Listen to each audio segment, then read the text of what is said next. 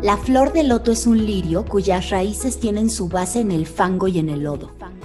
Puede aguantar hasta 30 siglos antes de florecer sin perder su fertilidad. Esta flor ha fascinado a lo largo de la historia, simbolizando el triunfo de la perseverancia ante situaciones adversas. En psicología, la flor de loto simboliza el poder de la resistencia como capacidad para transformar la adversidad en potencialidad. Y es justo, justo desde ahí, desde lo más oscuro, donde vamos a encender la luz. Yo soy Víctor Salinas. Y yo soy Cintia Calderón. Esto es Flor en Lodo. Y no olvides que estás aquí para ser tú. Bienvenidos.